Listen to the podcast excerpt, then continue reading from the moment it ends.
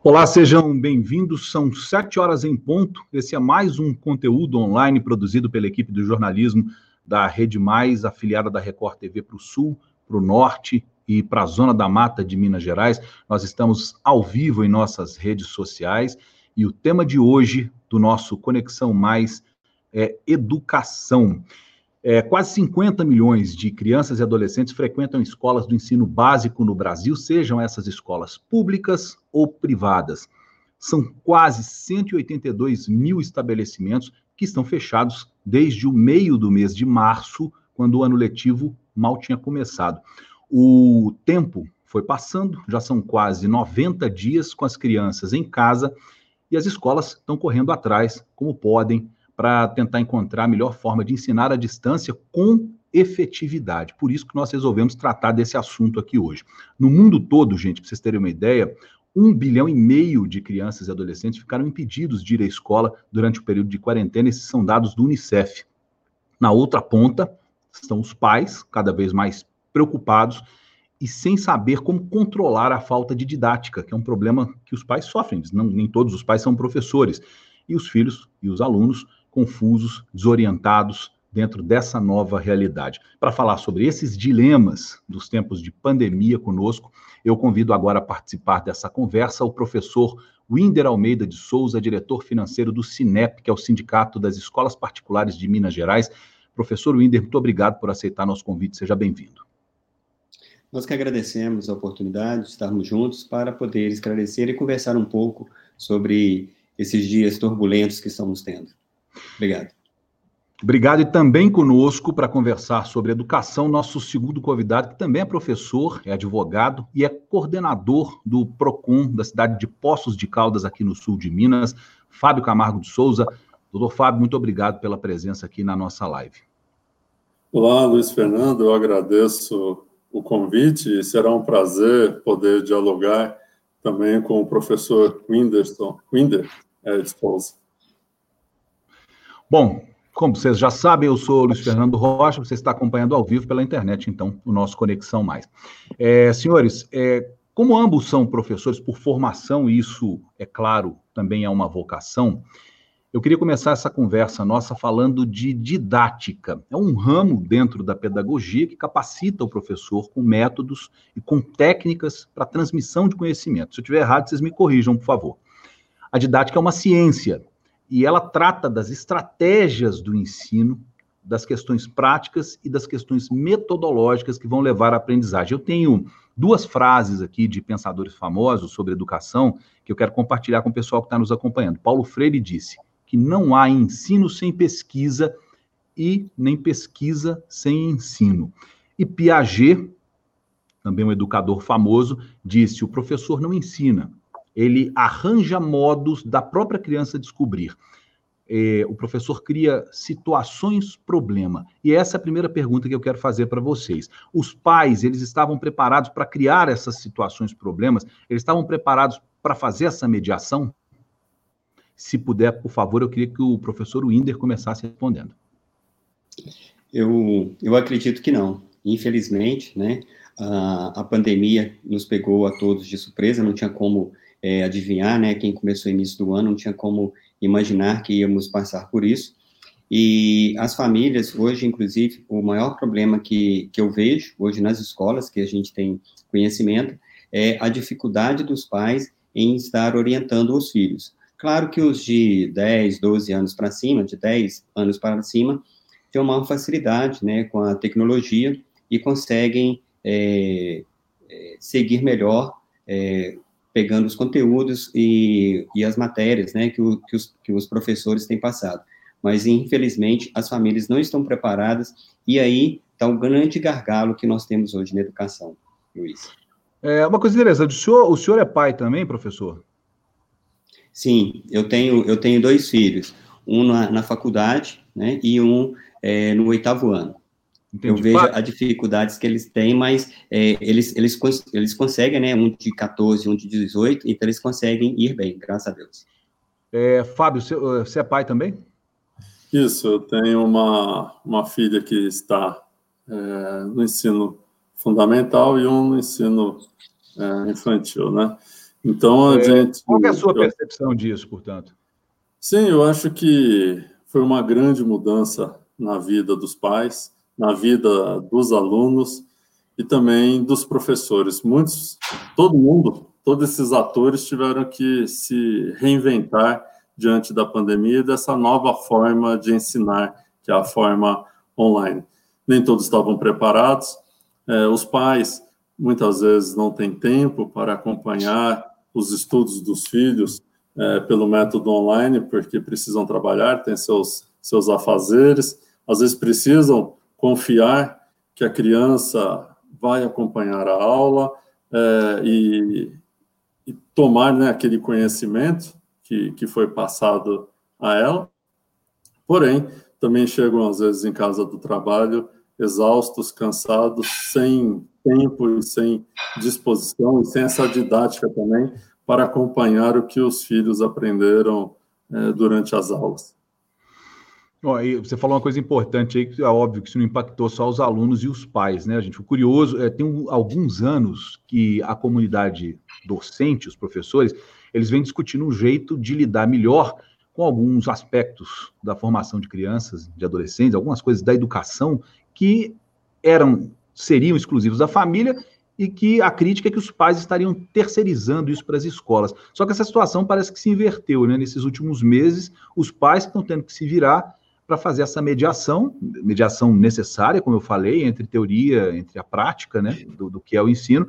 E, e, e, aí eu queria saber para os professores, como é que é, é, é o INDA, como é que está na prática dos professores preparar essas aulas também para tentar manter um pouco de controle aí sobre os métodos de ensino. As escolas estão ajudando os professores a, a, a se prepararem, a se virarem com as aulas?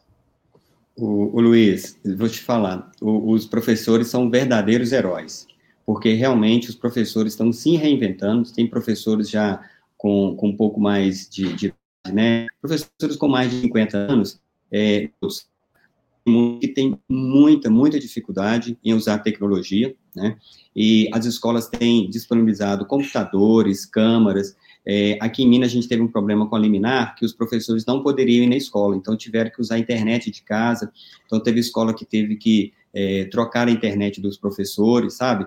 Mas, assim, o que, eu, o que eu vejo mesmo é como que os professores conseguiram reinventar. Eles estão realmente de parabéns, né? É, gravando vídeos, é, editando vídeos, postando no YouTube, é, usando as, as, plataformas de, de aulas virtuais, né? Zoom e, e outras mais é, também usando as plataformas que as escolas têm para envio de para casas, atividades, questionários, é, to, toda essa plataforma, como que o professor conseguiu, assim, é, no instalar de dedos, conseguiu fazer isso?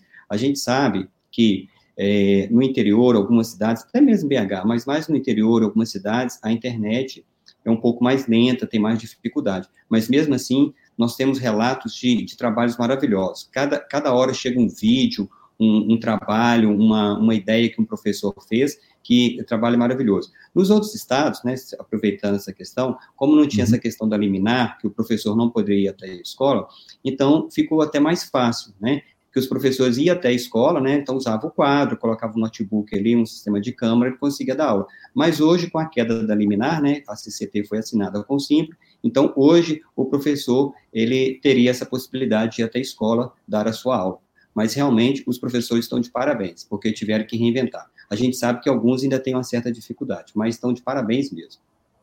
Uh, Fábio, a gente é, viu aí notícias esses dias que o maior volume, os maiores volumes de reclamações nos PROCONs são de pais, de alunos e de, de relativas ao turismo também, né? São duas questões é, que, que, pesaram muito aí nesse, nesses primeiros meses de pandemia.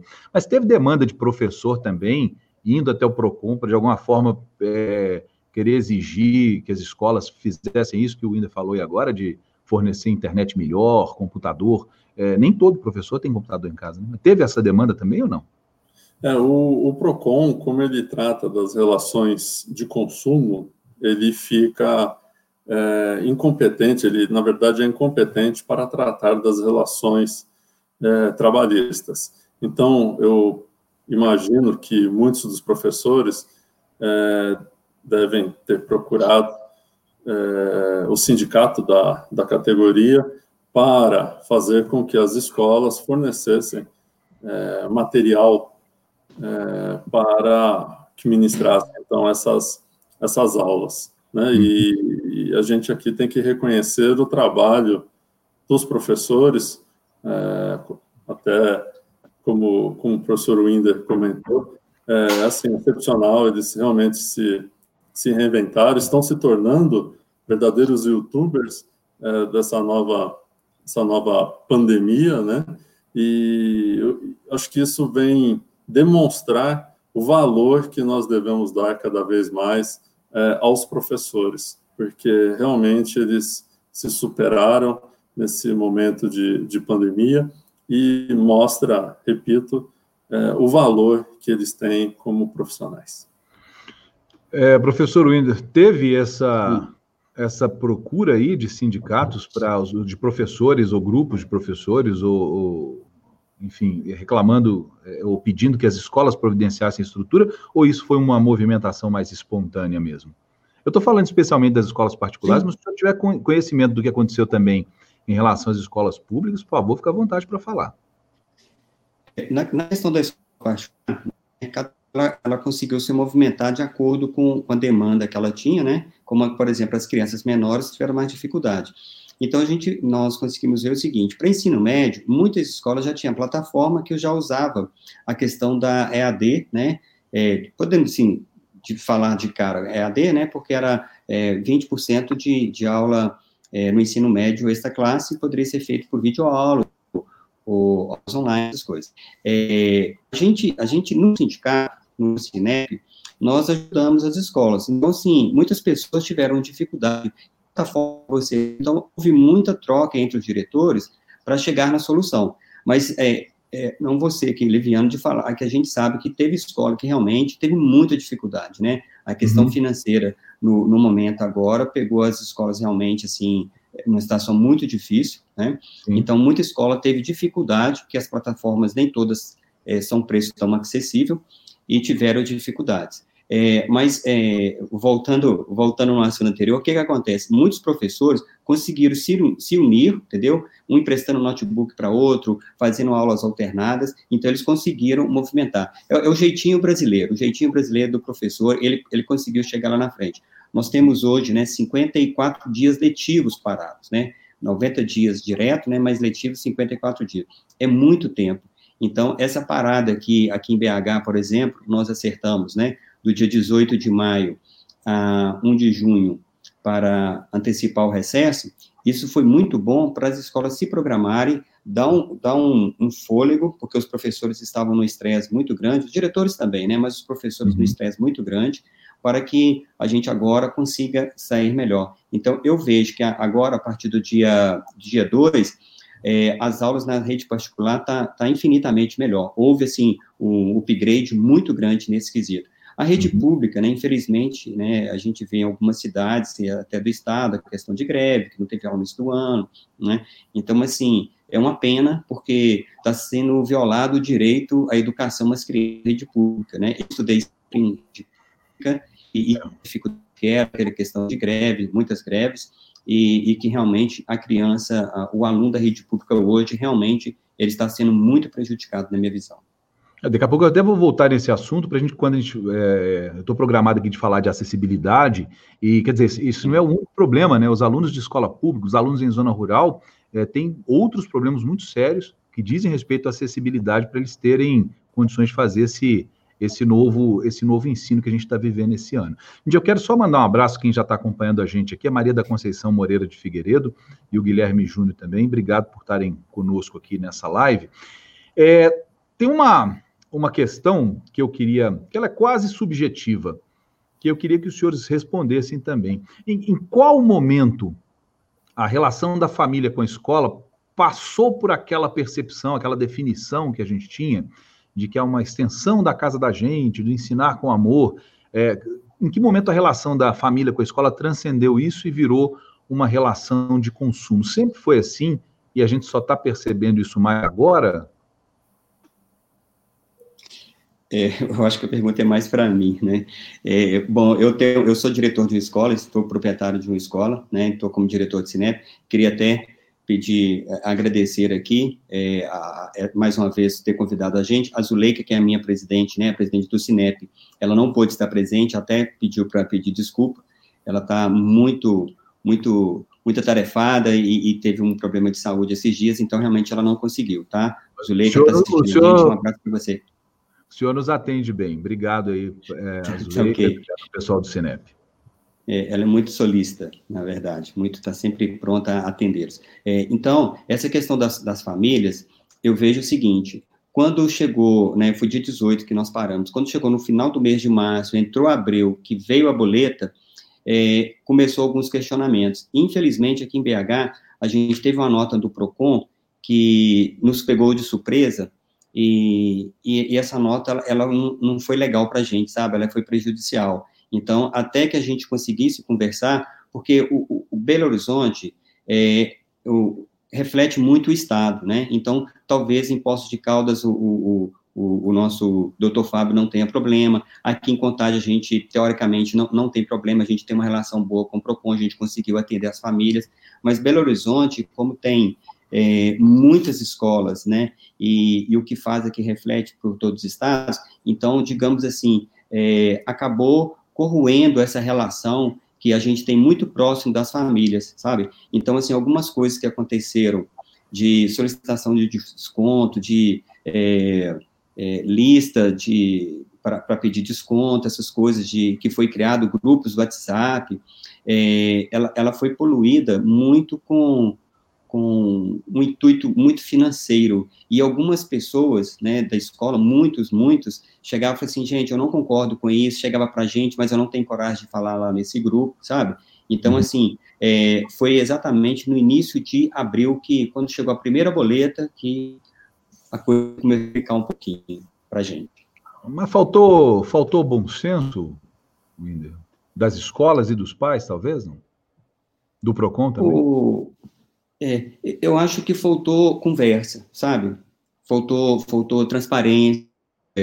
Eu é, as escolas, né, essa questão de desconto, por exemplo, todas as escolas praticam isso, sabe? Muito antes da pandemia. Então, quando você pega, por exemplo, é, a, aqui em Minas, em Porto Alegre, tem uma questão que eu gosto muito de refletir. Minas e Porto Alegre, e, e Rio Grande do Sul, tem uma questão que as escolas filantrópicas são muito grandes. Então, quando você vê o trabalho social que as escolas filantrópicas, filantrópicas fazem, é maravilhoso. Você pega, por exemplo, lá perto da penitenciária de Nova Contagem, tem uma escola lá de 400 alunos que é, merenda, uniforme, material didático, professores, é tudo pago por uma escola particular, né? No centro de BH, na Zona Sul, tem uma escola também lá que tem, dentro da própria escola, tem uma outra escola, tudo junto, né? Um prédio, tem lá mais quase 400, chega de 400 alunos também que a escola faz tudo. Então, essa parte social que as escolas fazem, que as filantrópicas, que fica bem, bem mais visível de ver, as outras escolas que não são filantrópicas também fazem, dão desconto para segundo filho, para um período é, diferente, para as famílias. Então, essa, essa parte de, de desconto, é, que, que, foi colocado muito, muito forte, as escolas já, já, faziam há bastante tempo. Então, a, quanto maior a escola, eu vejo que tem mais dificuldades, né? Por exemplo, uma rede, né? Tem escolas aqui em BH que tem 13, 13 escolas em BH, uma rede. Então, ela tem uma, uma certa dificuldade de, de abraçar as famílias. As escolas menores, que são a maioria, né? 80% das escolas no Brasil, tem 250 alunos. Então, fica mais próximo essa convivência. Mas, mesmo assim, eu vejo que a questão financeira das famílias que pesou bastante, porque a gente sabe que tem muita gente que está passando muita dificuldade. E as escolas, com a flexibilização que foi feita, conseguiu atender bem. Vou uhum. ser bem sincero, conseguiu atender muito bem as famílias é, a questão da flexibilização. Doutor Fábio, é, do ponto de vista legal, tem alguma razão os pais que reclamam, que pedem a ajuda do PROCON nessa mediação? E emendando essa pergunta, eu vou fazer a mesma pergunta que eu fiz para o pro professor. É, faltou bom senso, faltou diálogo aí de todas as partes, incluindo o PROCON?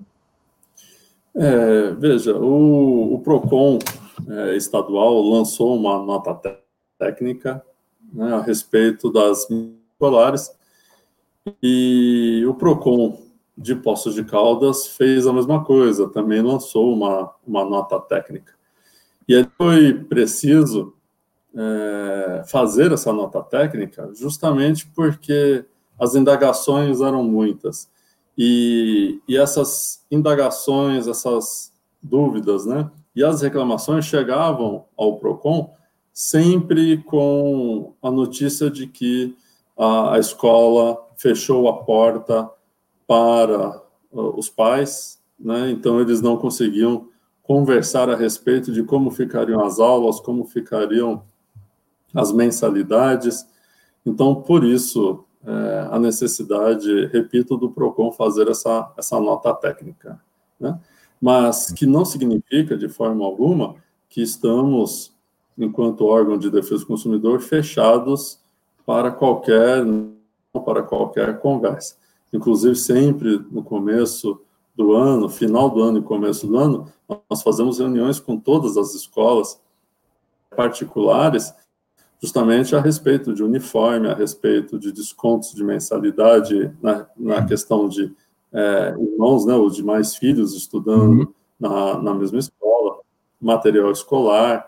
Então, o diálogo, na verdade, sempre, sempre existiu. Mas houve essa atribuição é, de responsabilidade ou de negativa de diálogo por parte da, das escolas. É, lógico que a, a questão da prestação de serviço educacional, ela se dá de forma presencial. E com essa pandemia, que não existe um, um, responsável, a gente não pode atribuir culpa aos proprietários ou aos estabelecimentos de ensino, muito menos aos consumidores. Então, mesmo diante de não ter uma atribuição de culpa, o elo mais fraco nessa relação de consumo é o próprio consumidor.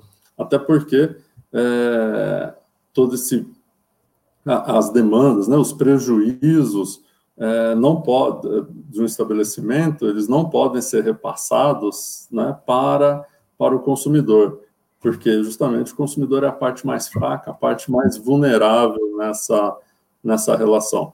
Então, nós fizemos uma nota técnica, né, como, como disse, é, cujo objetivo foi é, orientar os pais e também é, as escolas que buscassem, primeira coisa, o diálogo. O diálogo é fundamental nesse momento. Né? É, importante que as pessoas é, conversem, que as pessoas cheguem a um consenso para que possam, não só em relação às mensalidades escolares, mas diversas questões relacionadas aí ao direito do consumidor, que possam chegar a um denominador comum para solucionar é, essa questão que hoje está posta aí da, da pandemia. Então, nós, primeiro, não incentivamos nenhuma inadimplência, o PROCON não tem papel de incentivar inadimplência, nós sempre nos colocamos na questão do diálogo e do cumprimento dos, dos contratos de prestação de serviço. Porém, os contratos eles deveriam ser esse serviço né, de, de educação deveria ser feito na forma presencial. Pela pandemia, passaram a ser essas aulas ministradas. Então, isso houve uma alteração no contrato de prestação de serviço. E daí que nos posicionamos na possibilidade, então, de se conceder um desconto aos pais, já que entendemos que as escolas teriam um custo menor é, em relação às aulas à distância do que presenciais. Bom, muito bem, gente. Só para deixar, é importante ficar muito claro para todo mundo que está nos acompanhando que nem o PROCON é contra as escolas, nem as escolas são contra os alunos, nem nós aqui estamos assumindo posição contra nada. Isso é um diálogo, Sim. é um diálogo muito franco, muito aberto, é, e, e, eu acho que, que contribui muito para a gente entender a posição de cada um. É, professor Winder, o, as escolas, eu imagino que a maioria das escolas particulares tem aderido aos planos de socorro do governo federal, complementação de pagamento de salário, diminuição de horas, diminuição proporcional de pagamentos. É, isso efetivamente aconteceu? As escolas aderiram a esses planos? E se elas aderiram, isso de alguma forma foi suficiente para salvar o caixa das escolas nesse momento? Então, aqui em Minas, né, tinha-se um liminar, né, como eu disse anteriormente, que foi é, liberado agora essa semana, é, que não poderia, foi, foi interpretação errada dada pelo, pelo Simpro, que não se poderia é, reduzir os salários dos professores usando a medida 936. É, bom, depois de algumas idas e vindas, né, do, do TRT, é, o Sinep conseguiu que ele se posicionasse de forma bem mais clara, e ele posicionou, o TRT posicionou, através do, do desembargador, me fale o nome dele agora, que a escola, sim, poderia usar a medida provisória. E de lá para cá, né, a gente tem usado, sim, a maioria das escolas tem usado para tentar é, equilibrar seus caixas. É, como é sabido por todos, é, a escola não tem incentivo fiscal. Né? Na verdade, por exemplo, a maioria das escolas são simples, ela tem uma majoração de 50% na tabela do Simples, né, a tabela 28, porque por ser mão de obra intensiva, né? Para cada, em média, para cada oito alunos tem um profissional na escola. Então, se pegar aqui em Minas, por exemplo, nós temos cerca de mais de 150 mil trabalhadores na educação particular. Então, o que, que eu vejo, o, o Luiz? É, as escolas conseguiram, estão conseguindo, né? Vai entrar agora a ajuda do governo. Só que as escolas já tinham desconto. Muitas escolas hoje já colocaram o desconto linear, que, uhum. na minha opinião, é totalmente é, injusto o desconto linear. Por quê? Explico. Tem pessoas que não teve a sua a redução de, de salário, de renda, por algum motivo, não teve. Então, você está tratando é, desiguais igual. Então, eu acho que não é por aí. Na minha, na, na, na decisão que foi tomada pela, pela Assembleia do Sinep, pelas conversas que o Sinep teve, né, foi colocado sempre que o Sinep não ia recomendar é, desconto linear. Porque, na verdade, os descontos que, a, a, redução que nós tivemos na escola até o momento, água, luz, material de limpeza, é, não chega a 1%. Vamos colocar que é 1%. A mensalidade aí de média de 700 reais é 7 reais. Então, assim, não é significativo. Se as pessoas tiverem que comprar salas virtuais, tiveram que comprar plataforma, tiveram que comprar notebooks, câmaras, é, comprar internet para a casa dos professores, e como o Conselho Nacional de Educação colocou que as 800 horas ela, ela terá que ser mantida, né, não foi abolido isso, né, então, quem reduzir agora o salário de um professor, por exemplo, em 50%, ah, não está dando aula 50%, vai reduzir. Mas lá na frente, na hora de repor, ele vai ter que pagar hora extra para esse professor. Você entendeu? Então, assim, é uma redução, teoricamente, é, é, de ilusão. Não, não, não vai ter como fazer essa redução, porque o custo da escola, ele se manteve. O custo, a redução que teve é mínima, né? Eu, eu faço a, a gestão financeira da minha escola e, para ser sincero, a única coisa que, teoricamente, ajudou é, nas escolas hoje foi a questão do imposto, que foi deixado de pagar agora, que vai pagar em outubro, né? A questão do Simples, mas lá em outubro você vai ter que pagar. Vai ter que pagar e, de qualquer forma, né? É. E a questão da, da folha de pagamento, que as escolas conseguiram, que, que o governo federal fez aquele plano, né, de carência de seis meses, para pagar em 36 meses. Então, quer dizer, não teve redução nenhuma, a gente vai pagar lá na frente. Entendi. E com uma inadimplência alta, né, que muitas escolas passam de 50%, então a margem de escola que, que teoricamente é de 10% a 20%, nos melhores casos, né, como que você pode dar um desconto de 30%, de 40%, de 50%? Não tem como, porque você não tinha essa margem e ainda tem uma inadimplência acima dos 40%, essa conta não fecha.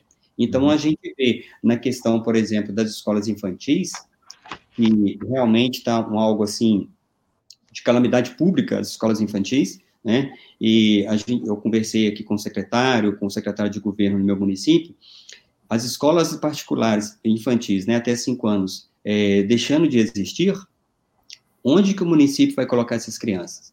No Brasil inteiro. Não estou falando só da minha cidade, no Brasil inteiro. Não tem como, é muita criança. E a criança, né, todos nós sabemos que a rede particular, de modo geral, né, de modo geral, assim, é, mais de 90%, a, a mensalidade numa escola particular, ela é mais barata do que uma mensalidade na escola pública, né? A escola pública, é muito cara. Né? Então, o município, inclusive, né, a gente, nas solicitações que a gente fez, né, pelo Sinep, inclusive, uh, as cartas que nós enviamos aos prefeitos, é de uma forma de tentar ajudar as escolas, porque é uma questão social, inclusive, e até de caixa para as prefeituras no ano seguinte, porque Se essas escolas deixarem de existir, as infantis principalmente, a prefeitura terá um problema muito sério na, nas mãos para é, quando retornar às aulas e para o ano que vem, já que o conselho tutelar, né, é, não tem uma lei no Brasil, tem as leis brasileiras que diz que criança a partir de 4 anos de idade tem que estar frequentando uma, uma escola. Os prefeitos Nossa. teriam que se virar com isso. É, Fábio, pode, pode falar, fica à vontade. Eu gostaria, acho que, de mencionar uh, duas questões aí importantes, né? Uh, foi falado pelo professor Winder e também por, por você. A questão que a gente observa nesse momento da pandemia, o governo federal, bem ou mal, ele vem dando é, incentivos, ele vem dando caminhos para os empresários ou para os fornecedores é, de serviços de, de mercadorias, mas nós não observamos em nenhum momento nenhuma medida de proteção ao consumidor no meio dessa, dessa pandemia. E falo isso só para, para abrir rapidamente e fechar um parênteses, nós tivemos aí a questão do é, pacote de, de turismo, é, de eventos, shows, onde Sim. o consumidor foi relegado a segundo plano, podendo somente ser ressarcido 12, em até 12 meses após o fim da pandemia. Ou seja, são medidas que não protegem, na verdade, em nada o consumidor, mas sim o fornecedor de serviços e produtos. E óbvio, né, que a questão é, da pandemia, em algumas situações, ela é apenas o início de uma, de uma conversa, de uma negociação. Mas me parece que o fato do consumidor, ou pai né, do, de um aluno, não ter queda no seu rendimento, não seria o único motivo para que ele buscasse um desconto da mensalidade escolar, né? Nós sempre nos posicionamos, se a escola se comprometer ao, ao a reposição das aulas presenciais, esse valor da mensalidade pode ser mantido sem, sem problema algum, desde que haja, repito, esse, esse compromisso. Agora, se não for possível a reposição, ou se a escola não tiver condições de, é, de repor por, por, mera liberalidade, pela questão, às vezes, de um aumento de custo aí dos, é, dos professores, né, da, da mão de obra, é, então, esse, esse desconto deveria ser, ser aplicado, né? Agora, pode é. ser tanto linear como também caso a caso. Eu acho que o importante é que busquem o diálogo, né? O, os pais precisam ser ouvidos pela, pelas escolas, né? E as escolas é, precisam abrir as portas também os ouvidos para, para os pais dos alunos. Uhum. É, professor Winder, essa colocação do, do. Fábio é interessante, porque ele, ele diz o seguinte: você falou realmente, todo, nem todos os pais tiveram redução é, dos seus vencimentos que justificariam um desconto por causa dessa redução. Mas todos os alunos tiveram uma redução da prestação de serviço que talvez justificassem essa redução. A gente entende a dificuldade das escolas, mas é aí o ponto onde nós todos concordamos que há necessidade de se abrir um diálogo e se trabalhar esse bom senso. É, tem o projeto de lei do deputado Alencar da Silveira, 1746, que é um projeto de lei desse ano que ele apresentou e ainda não foi a plenário na Assembleia Legislativa, que obrigaria, por lei, as escolas a darem esse desconto, um desconto, é, se não me engano, se eu me corrija se eu estiver errado, um desconto linear de 50% para todos os alunos. As escolas sobreviveriam a isso? De, de forma alguma, não. É, o, o, o doutor Fábio foi, foi, foi, foi direto na questão, questão do bom senso e do diálogo, sabe? A gente tem notícias assim, doutor Fábio, que algumas escolas realmente foram um pouco intransigentes, sabe? mas é, vou, te, vou te ser bem sincero, a maioria, mais de 90%, abriram as portas e abriram os ouvidos, sim, sabe? É, foram é, atentas a, ao clamor da sociedade e, e, fez a parte social dela, sabe? Então, eu vejo que as escolas realmente conseguiram dar um, um desconto para as famílias, é, os PROCONs ajudaram, inclusive, nessa questão, sabe, de fazer essa intermediação, entendendo que é, escola é mão de obra intensiva, né? Então, se você pega, de média geral, uma folha de pagamento de uma escola é cerca de 60% do, da, do faturamento dela.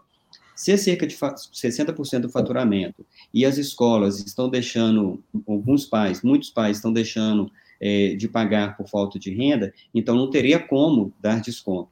Mas imbuído do, da questão social, que escola é uma questão social, né? Quem a escola via lá, e pensando também como empresário, se o ano tem a sua escola aberta, ele conseguiu fazer esse desconto vendendo patrimônio para fazer as questões da, da escola desse ano, né? E, uhum. inclusive, voltando à questão da liminar, que a gente não poderia fazer a redução do salário, não tinha ajuda nenhuma de governo. Então, agora, com a ajuda, com a ajuda do governo, a escola, tipo, tem uma sobrevida, sabe?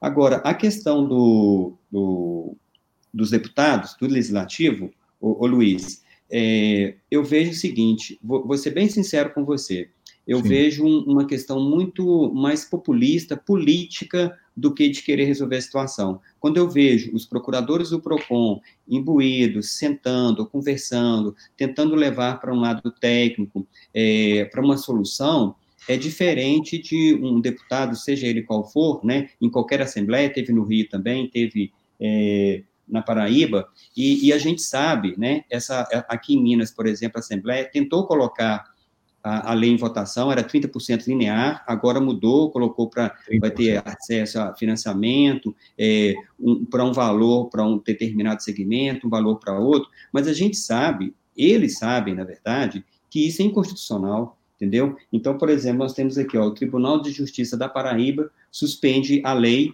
que foi votada na, na Assembleia, sabe? Então, assim, eu acho que é, o assunto é muito sério para ser levado para o lado político, sabe? Então, assim, acho que a gente tem que ter bastante serenidade para resolver as questões é, de forma coerente, de forma é, positiva e proativa, para que resolva a questão das escolas, dos, dos funcionários, é, dos pais, porque o primeiro lugar, eu acho que quando se pensa em escola, tem que pensar no aluno, sabe? Não existe é, ah, eu quero fazer uma escola. Não, não, eu estou pensando no aluno, então eu vou fazer uma escola. Não dá para a gente começar a falar de, de, escola e falar assim, ah, quanto vai receber um professor, quais são os benefícios do professor? Não dá. Eu acho que tem que pensar primeiro, o foco tem que ser no aluno.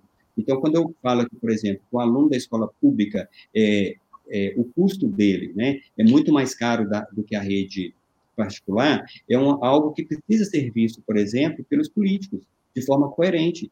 É um absurdo o que acontece hoje no Brasil, ah, o custo das, da, das redes públicas municipais né, e estadual. Então, é uma questão que precisa ser, ser vista com, com mais carinho. Então, essa questão de deputado levar para a Assembleia, querer votar uma lei, ele sabe que se a mesa, a mesa da Câmara pode nem colocar em votação, e se for, vai ser, vai ser dada a DIN nela, como já tem. E tem precedente já é, de duas vezes anteriores que, que foi colocada, e a Confenem, né, que é a Confederação das Escolas Particulares, entra com a DIN e está suspendendo todas as leis votadas nos, nas assembleias. Bom, muito acho... bem. Eu estou aqui, desculpa, só para mandar um abraço aqui para o pessoal que está nos acompanhando. Nós estamos aqui também com a Tiziano, Ronaldo de Ângeles, a dona Maria Auxiliadora, que é professora também, e o Ramon Damasceno, que está fazendo uma pergunta que daqui a pouco eu vou fazer para o professor Winder assim que, que o Fábio concluiu o que ele tem para falar. Não, eu acho que a colocação do professor Winder é importante também, porque ele, ele coloca que houve também, ou está havendo um custo a mais por parte dos estabelecimentos de ensino em relação à aquisição de materiais para a realização dessas aulas é, à distância, EAD ou online, como queiram chamar, né? É, mas isso, eu tenho certeza que entrará também na planilha de custo da mensalidade do próximo ano. Né? Então, é, é um investimento que está sendo feito que será, é, de alguma forma, repassada para o consumidor, ou seja, para, para os alunos. Né? Então, por isso que é, a questão do desconto, é, de, através desse, para se buscar esse desconto é muito, muito importante, já que houve uma mudança na forma da prestação de serviço. Né? E lá na imagino que esse, é, esse custo como eu disse, será repassado é, aos alunos, né, no, através das mensalidades. Professor, o Ramon pergunta o seguinte: já existe alguma previsão de retorno das escolas particulares? E ele pergunta também sobre educação infantil, maternal. É, e ele pergunta uma coisa interessante, que é a dúvida de muitos pais, se seria uma opção desmatricular a criança e fazer a rematrícula no fim da pandemia, quando as aulas voltarem. Quer dizer, temos previsão de voltar? E se temos ou não temos? É, é uma opção é, para os pais? Isso tem algum, alguma implicação? É, cancelar a matrícula agora e tentar rematricular em outubro, por exemplo, se voltar para lá? Bom, é, se eu puder aproveitar, obrigado, professor Winder.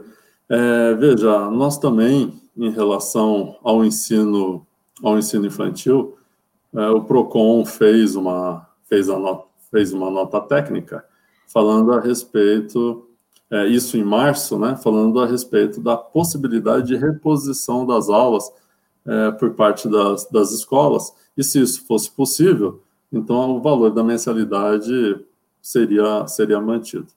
Na impossibilidade, ou diante desse transcurso já de prazo, né, nós já estamos aí praticamente é, meados de, de junho, eu não consigo ver ainda uma perspectiva de, de retorno. Me parece que a reposição é, dessas aulas para o ensino, ensino infantil e também para a alfabetização ali logo no primeiro ano, me parece impossível de ser prestado um serviço, a reposição e de ser prestado um serviço à distância para esses pequenos é, consumidores. Então, é, nos posicionamos também nessa nota técnica a respeito da possibilidade do consumidor poder é, rescindir o contrato de prestação de serviço até que é, a situação volte ao normal, então ele possa ter para principalmente esses alunos, ter as aulas presenciais. Entendi. Professor Winder, o que, o senhor acha disso? É, primeiro, é, tem previsão para retorno? As escolas já estão conversando sobre isso e, e se tiver essa possibilidade de cancelar e rematricular, tecnicamente isso é possível? Sim. Bom, quanto ao retorno, né, nós, nós temos, estamos na mão do, dos prefeitos, né? Então, em Minas são, são 800 prefeitos, mais, mais de 800 prefeitos. É, e a gente tem visto agora, né, que é, não só prefeitos, né, dos juízes também, já que estão entrando com liminares e os juízes estão suspendendo o retorno de algumas atividades, né? Aqui em Minas mesmo já aconteceu isso em algumas cidades. É, então, a questão da previsão a gente não tem. A gente tem trabalhado com a questão de julho em alguns lugares. Eu, particularmente, acho que alguns municípios já deveriam até ter voltado. Tem municípios, Minas é muito grande, são 853 municípios, parece.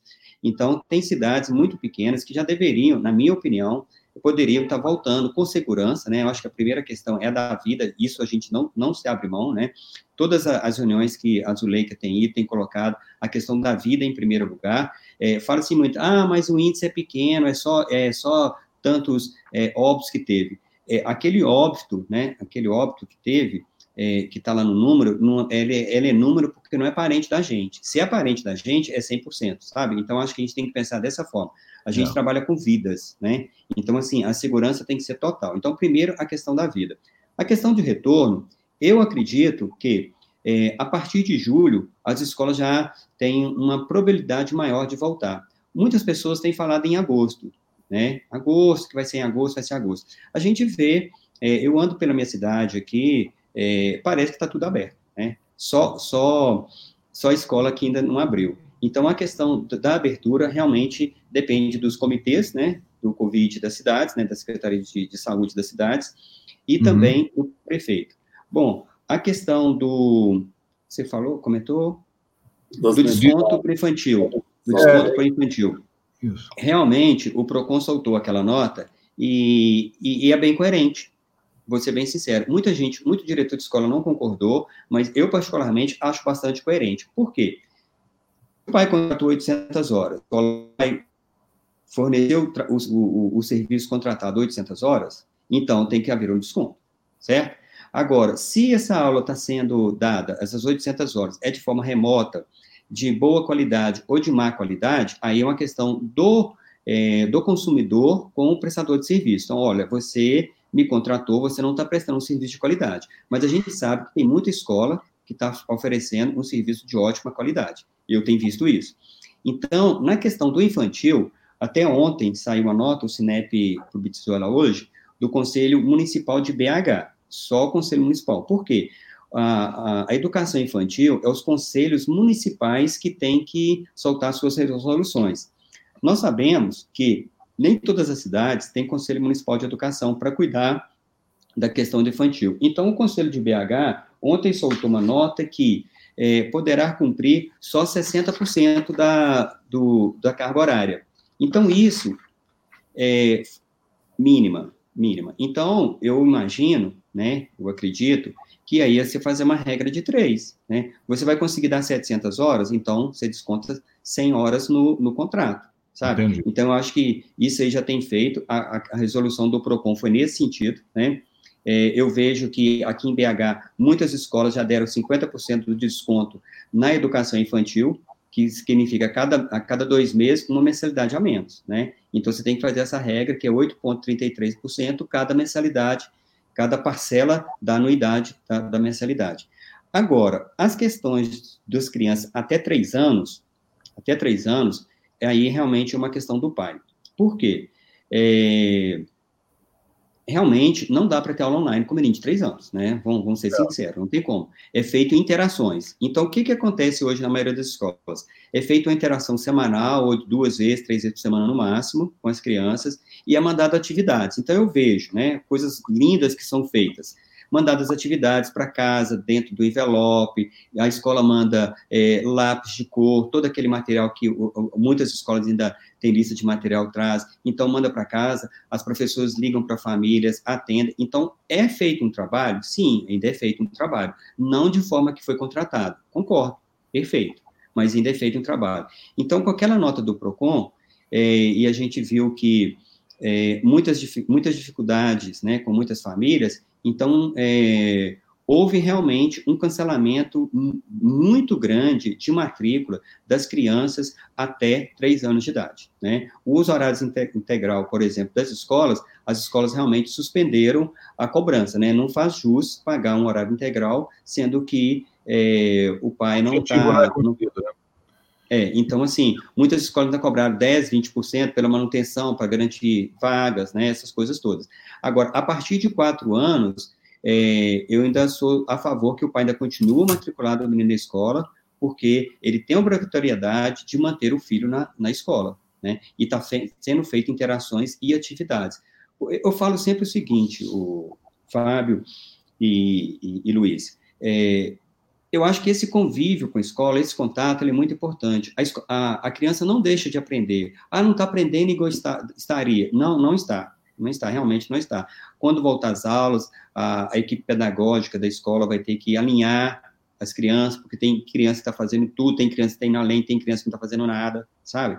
Então, assim, eu acredito que, ah, sim, você fala isso que você é dono de escola. Não, eu falo como pedagogo que sou também. Eu acho que precisa da interação. As famílias precisam entender que elas têm que ajudar. O mundo mudou, não vai ser aquela escola, como o promotor falou agora.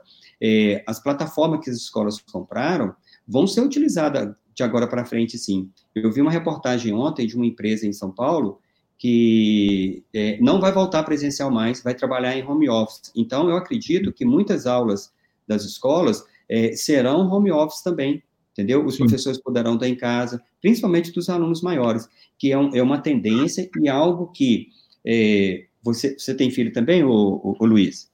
Eu tenho você dois. Então, tenho dois. você vê que a facilidade... Eu, eu tenho três, na verdade, desculpa, eu tenho três, é porque uma é adulta, já formada ah. em faculdade, os outros dois estão, estão ainda na educação básica. Então, você vê a facilidade que eles têm de aprender né? Eles ficam ali na frente do computador, vai, pesquisa, tá? E, e vai embora. São, são muito. Não tem paradigma quanto a isso. É, mas uma coisa que o senhor falou é verdade também, a gente já percebeu. Né? Os menores têm mais dificuldade que os maiores de manter a rotina, apesar dessa rotina ser difícil para todo mundo, inclusive para os pais. E aí eu quero chamar você que está nos acompanhando em casa para na quinta-feira estar tá aqui conosco também na live da Rede Mais, porque nós vamos falar exatamente sobre os impactos emocionais dessa paralisação tanto para os pais, quanto para os alunos, quanto para as escolas, quanto para os professores. Nós vamos continuar falando de educação. Nós estamos caminhando para o final, gente. Nós já, vocês podem não acreditar, mas nós já temos 50 é, minutos que nós estamos conversando aqui, quase uma hora. É, tem uma outra pergunta aqui que eu gostaria que o, o Fábio respondesse rapidamente. Se saiu, mas voltou rapidinho, né, Fábio? Sim. O Everton Silva está perguntando o seguinte: uma faculdade que não está tendo aulas online, não está tendo aula de jeito nenhum, ela pode continuar cobrando a mensalidade? É, nesse caso, por mais que seja né, uma prestação de serviços de forma continuada, e esse contrato deve ser respeitado por ambas as partes, se não está tendo aula sequer online, o que também é permitido pelo Ministério da Educação e Cultura, é importante, então, que esse aluno procure a faculdade para solicitar é, o abatimento na, na mensalidade, se for o caso, até a isenção, se não houver o comprometimento de reposição de aulas, tá? Eu só uhum. gostaria só de, rapidamente também, é, concluir só a, a, questão do retorno às aulas, né? Sim, é, e, lógico, sem querer causar é, nenhum caos e ficar aqui propagando pânico, caos, nada disso.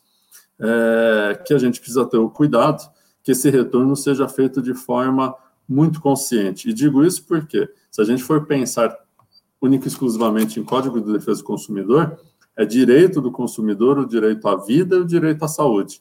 A partir do momento que, sem nenhum planejamento, se colocam crianças, consumidores, dentro de uma escola com o risco de um contágio, ou seja, risco à sua saúde e à sua vida, podemos também gerar aí um problema maior para as escolas, seriam as indenizações por colocar em risco a saúde e a vida desses consumidores. Professor Winder, as escolas estão se preparando já para essa volta de alguma forma, independente de quando essa volta ocorra, e se estão, quais são esses cuidados que elas vão ter que, que ter? Assim, é, é, por exemplo, eu vou, eu vou citar um exemplo. Eu falei da minha filha mais velha aqui, que mora fora do Brasil, ela mora e trabalha com crianças na Holanda. Ela disse que lá na Holanda as crianças estão indo em dias alternados. É, algumas, algumas turmas vão num dia da semana, outras turmas vão em outro dia da semana. Lá, o pico da pandemia já passou, a situação já está quase voltando 100% ao normal. É, o que está sendo planejado para essa volta aqui no Brasil?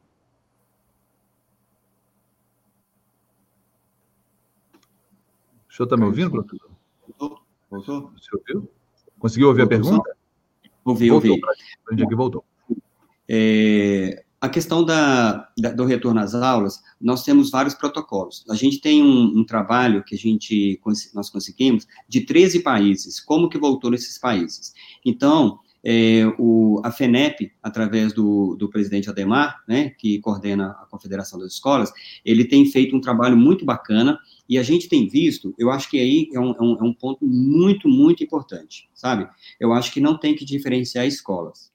É, a gente tem visto em dois estados que foi feito o seguinte: um planejamento de retorno e qual é o protocolo de retorno. Né? Como o promotor falou, é uma questão que a gente precisa, jurídica, inclusive, da, de, de ter uma volta muito, muito segura, porque pode ser um, um, tiro no pé, digamos assim, um problema muito maior depois. Então, se, se, se a Secretaria de Saúde, né, os comitês, fizerem um protocolo bacana, bacana, que seja coerente, igual alguns países, ah, dias alternados, ou dois metros por aluno em sala de aula, essas coisas, álcool gel, aquelas coisas todas. Faz o protocolo. Está aqui o protocolo. Que escola que conseguiu cumprir, seja ela pública, seja ela pública ou privada, se ela conseguiu cumprir, ela volta. Se conseguir, tem que trabalhar, que ela consiga fazer o protocolo. Eu acho que tem que ser um negócio bastante coerente com a nossa realidade, sabe? Mas prezando pela saúde fazer um negócio, é, um protocolo bem, é, muito bem feito, e que esse protocolo, eu acho que também ele tem que é, se adequar à realidade. Não dá para a gente fazer um protocolo para uma escola é, uma escola de ponta no Rio de Janeiro, né, no, em São Paulo, em BH, né, e que é, queira que uma escola pública de uma periferia, de uma, de, de, de, uma região metropolitana de Belo Horizonte, que ela não vai conseguir cumprir, entendeu? Então, assim, tem que ter uma questão de segurança, mas tem que ser algo também é, muito coerente. E Bom, me parece... Hum, pode falar.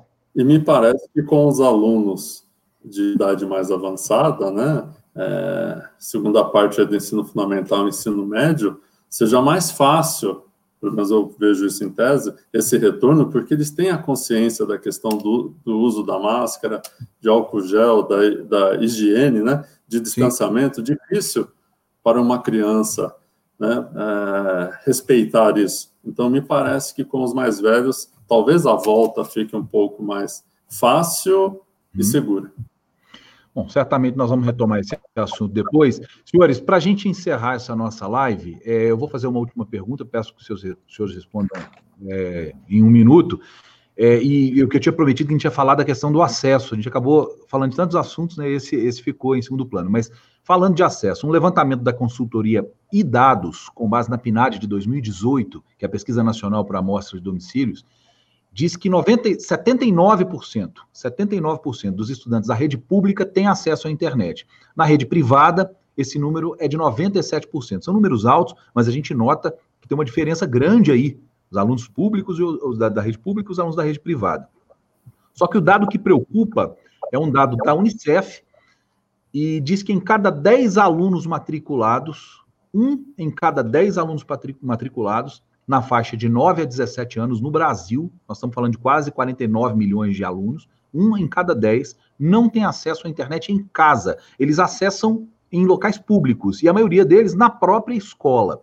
Na área rural, esse número é pior. O que, que eu queria deixar como pergunta para os senhores e já pedir para a gente encerrar? Qual o risco desse formato que a gente está tendo que viver, ou dessa nossa nova realidade, a gente pode dizer assim? É, qual o risco que esse, essa nova realidade traz de aumentar ainda mais o abismo entre o que é a escola pública e o que é a escola privada, ou o resultado da escola pública e o resultado da escola privada no Brasil? Primeiro, professor Winder Almeida de Souza, é, que é diretor financeiro do Cinep. Eu já agradeço a sua participação conosco aqui hoje. Professor, fica à vontade para responder.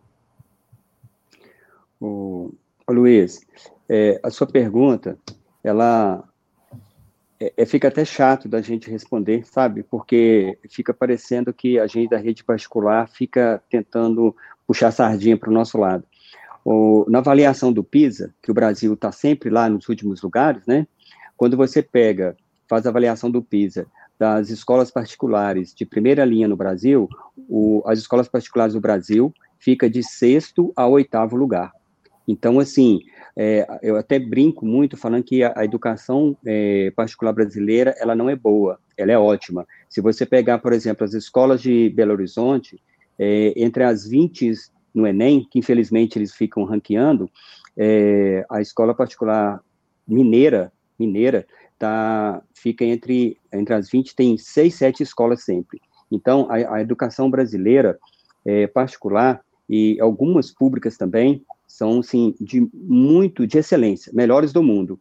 Infelizmente, essa questão da internet é, traz realmente um, um, distanciamento muito grande é, das redes, mesmo da rede pública. Você pega uma, uma escola é, Belo Horizonte, Contagem, para uma escola é, pequena do interior, que o prefeito lá tem pouca arrecadação, então você vê que a, a escola fica realmente muita, muito a desejar. E, infelizmente, isso reflete na qualidade do, do, é, é, do ensino ofertado, prejudicando é, muitas, milhares e milhares de crianças no Brasil inteiro. Infelizmente, é algo que a gente, né, como escola particular, enxerga, tenta ajudar, né? Você vê pelas escolas da as filantropias, né, que tem que fazer a parte filantrópica dela, criando as escolas, criam, né, igual coloquei lá em Nova Contagem, né, o Colégio Batista tem lá, o Santa Doroteia tem um dentro de, da, de uma comunidade em, na Zona Sul, que ajuda N crianças, mas infelizmente esse abismo que você colocou, realmente a tendência é aumentar, infelizmente. E agradeço pela, pelo convite, espero ter contribuído para é, esclarecer algumas coisas aqui hoje. Muito obrigado. Obrigado, Sem doutor. É... Doutor Fábio Camargo Souza, advogado e coordenador do PROCON de Poços de Caldas. Eu vou repetir a pergunta para você, só trazer uns da, um, um, dado aqui a mais. É, as, as, crianças que estudam hoje em escola particular, elas, muitas delas carecem da compreensão do tanto que elas são privilegiadas socialmente. Né? 90% é, dos alunos da classe A brasileira têm notebook próprio. Esse número nos alunos de escolas é, públicas, que são os alunos das classes D e E, é de 3%. 3%. Nós estamos falando de 90% de alunos classe, da classe A e 3% de alunos da classe D e E. Mostra que a questão do acesso é mais grave até do que parece quando a gente fala que uma em cada 10 crianças matriculadas é, não tem acesso à internet em casa. Porque, no fim das contas, três em cada 10 casas não tem internet e nem as ferramentas para acessar a internet, apesar de quase todo mundo hoje ter celular. É, o que, que o senhor diz, doutor Fábio, sobre essa questão do abismo? Isso vai, vai aumentar ou a tendência é, de alguma forma mágica se igualar? Olha, eu vejo que o abismo, infelizmente, pela baixa qualidade é, da educação pública, é, sempre existiu. É, lógico que num, num passado é, um pouco mais distante, é, nós tínhamos a escola pública, né? eu sou aluno de escola pública, oriundo de escola pública, onde nós tínhamos uma qualidade e depois esse ensino público foi, foi caindo.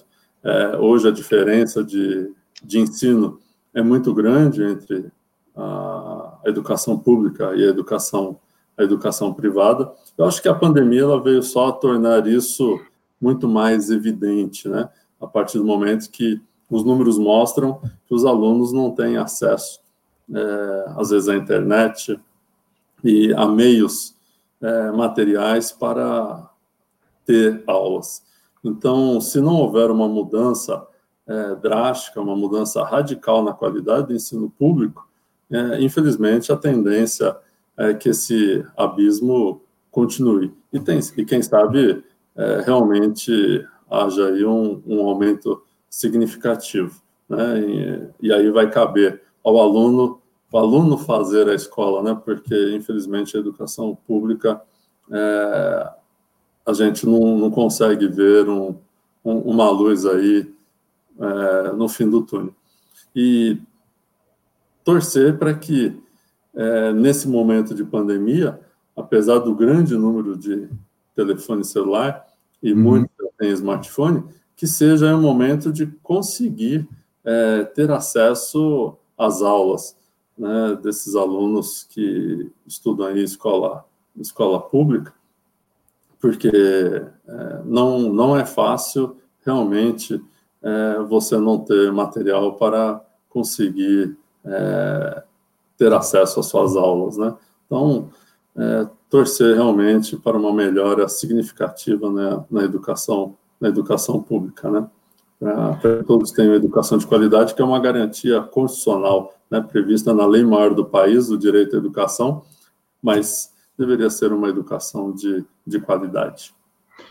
Bom, muito bem, nós falamos hoje nessa nossa live da Rede Mais, dentro do Conexão Mais, sobre educação. Vamos retomar esse assunto, como eu já disse aqui na quinta-feira. É, esse conteúdo que você acabou de assistir, mesmo que você tenha pego só uma parte dele, vai estar disponível para você no site redemais.tv.br, também nos perfis da Rede Mais, Rede Mais HD, no Facebook e no YouTube.